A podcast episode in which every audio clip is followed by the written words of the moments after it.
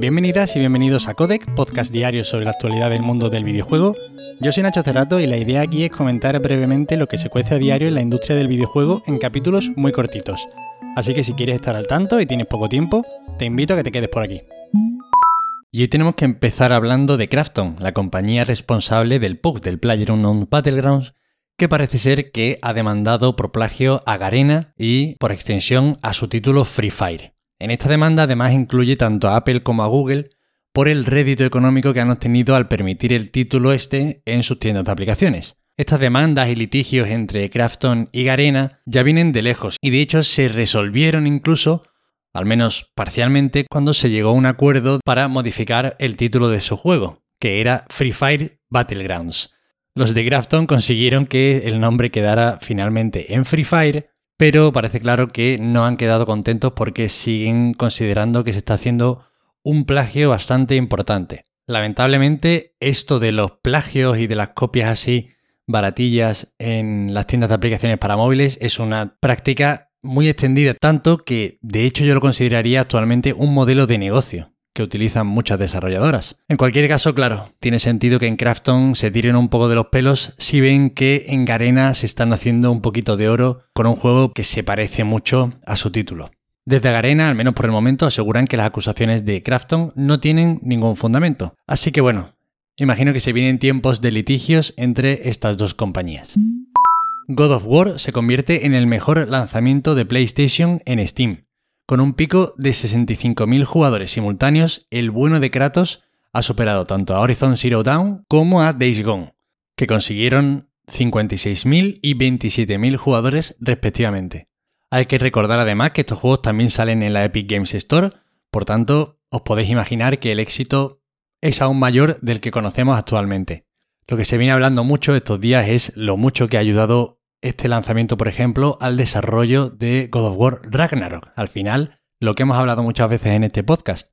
Son ingresos muy fáciles de conseguir con un riesgo en la inversión mínima, con una inversión en el desarrollo mínima también, y que reportan pues muchos beneficios, evidentemente. Como no podía ser de otra forma, ya el juego cuenta con unas reseñas generales extremadamente positivas en Steam, y veremos a ver qué tal sale el próximo gran lanzamiento de Sony, que es el Uncharted Legacy of Thieves Collection, en el que viene tanto el Uncharted 4 como el Lost Legacy, que ya no se vende por separado, de hecho. Yo lo tengo pendiente y tengo muchas ganas de jugarlo, sobre todo en la Play 5, pero no puedo comprarlo solo. A ver, a ver si sacan algún apaño por ahí.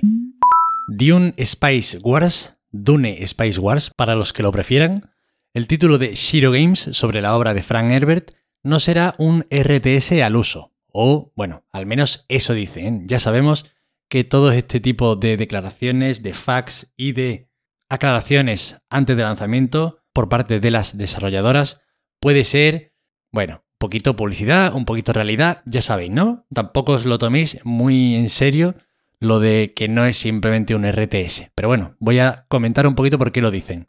Además de la estrategia en tiempo real, que es una de las características básicas de este tipo de juego, el título contendrá mecánicas de exploración también, control de territorios, actividad económica, política y espionaje. Por ahora las dos casas anunciadas son los Atreides y los Harkonnen, que son básicamente los protas. Y según comentan, el juego será muy fiel a la obra. No sé hasta qué punto este título tendrá una campaña o una historia, o si el verdadero interés será el universo, que de hecho creo que es el verdadero interés incluso de la obra también, aparte de, bueno, imaginar cómo sería un futuro en una sociedad con unas reglas muy estrictas. Pero bueno, me gusta el tema de que, por ejemplo, los mapas se generen de forma procedural. Si está eso bien hecho, la exploración puede ser muy satisfactoria. Si está eso mal hecho, pierde mucha gracia. Y bueno, os animo a que el que esté interesado en este RTS, que es un nicho muy específico, le eche un vistazo a la noticia que dejaré en la nota del episodio porque podrá leer más detalles de los que yo estoy comentando por aquí. Y bueno, decir que este juego llega en principio en acceso anticipado este 2022. Se están empezando a publicar los avances de leyendas Pokémon Arceus y parece ser que hay un rayo de esperanza que asoma por las colinas de Isui. Me quito la careta, ¿eh? yo he sido de los primeros que ha rajado bien fuerte de este juego pero me alegraré muchísimo de que salga bien. Sí que es verdad que se sigue comentando que el mundo puede ser quizá un poquito pobre y que no invita a la exploración como si lo hace, obviamente, Zelda Breath of the Wild, por poner el ejemplo del objetivo a seguir, del 10, ¿no? Pero parece ser que esa falta quizá de interés y de gracia que tiene el mundo se suple un poco con una variedad en las mecánicas y una inclusión de mecánicas, sobre todo en la franquicia Pokémon, que no es una cosa que ocurra muy a menudo, la inclusión de nuevas mecánicas que cambien un poquito cómo se juega estos títulos. Parece ser que esto sí está bastante bien y le da otra dimensión a moverse por los mundos de Pokémon. Os dejaré el enlace a algún avance de este título por si hay alguno interesado. Y bueno, me alegro de verdad si acaba saliendo un poquito mejor de lo que yo me esperaba. Ahora comenzamos con un rumor bien rico. También os digo, hay rumores, es que ya se están haciendo rumores incluso de retrasos. Y mira, mira que hay veces que hay pocas noticias que comentar y no sé qué, deciros, pero creo que no voy a comentar los rumores de retrasos. Este año nos vamos a hinchar de tener retrasos, así que mínimo me espero a que lo anuncien oficialmente para comentarlos, ¿vale? Pero ya os digo, preparaos porque se vienen muchísimos retrasos todo tipo de títulos. En cualquier caso, sigo que me enrollo. No voy a comentar los rumores de retrasos. Pero lo que sí voy a comentar es que hay un rumor bastante jugoso que surge de las filtraciones del insider Nate the Hate y que nos habla de un Persona 6 exclusivo para PlayStation 5 y además la llegada de Persona 4 Golden a PlayStation 4 y Nintendo Switch este mismo año 2022, cosa por la que se están muriendo de ganas los fans. Estos rumores además encajan relativamente bien con lo dicho oficialmente por la propia Atlus, que califican este año como desafiante porque esperan, y cito textualmente, lanzar un juego que se convertirá en fundamental para Atlus.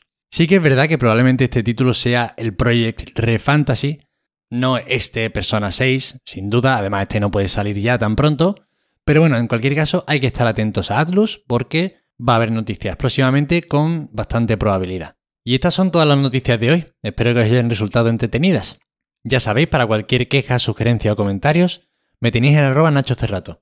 Os agradezco de corazón, como siempre, que estéis ahí al otro lado. De verdad, muchísimas gracias. Parece que está cogiendo medio carrerilla el podcast y me hace una ilusión enorme. Si queréis, si conocéis a alguien al que le pueda interesar medio estar al día de lo que pasa en la industria de los videojuegos y que tiene muy poquito tiempo, tan solo 5 o 10 minutos al día, el mejor favor que me podéis hacer es pasar el podcast por ahí compartirlo con gente. Me ayuda un montonazo, de verdad. De nuevo, muchísimas gracias. Nos vemos mañana como siempre. Hasta luego.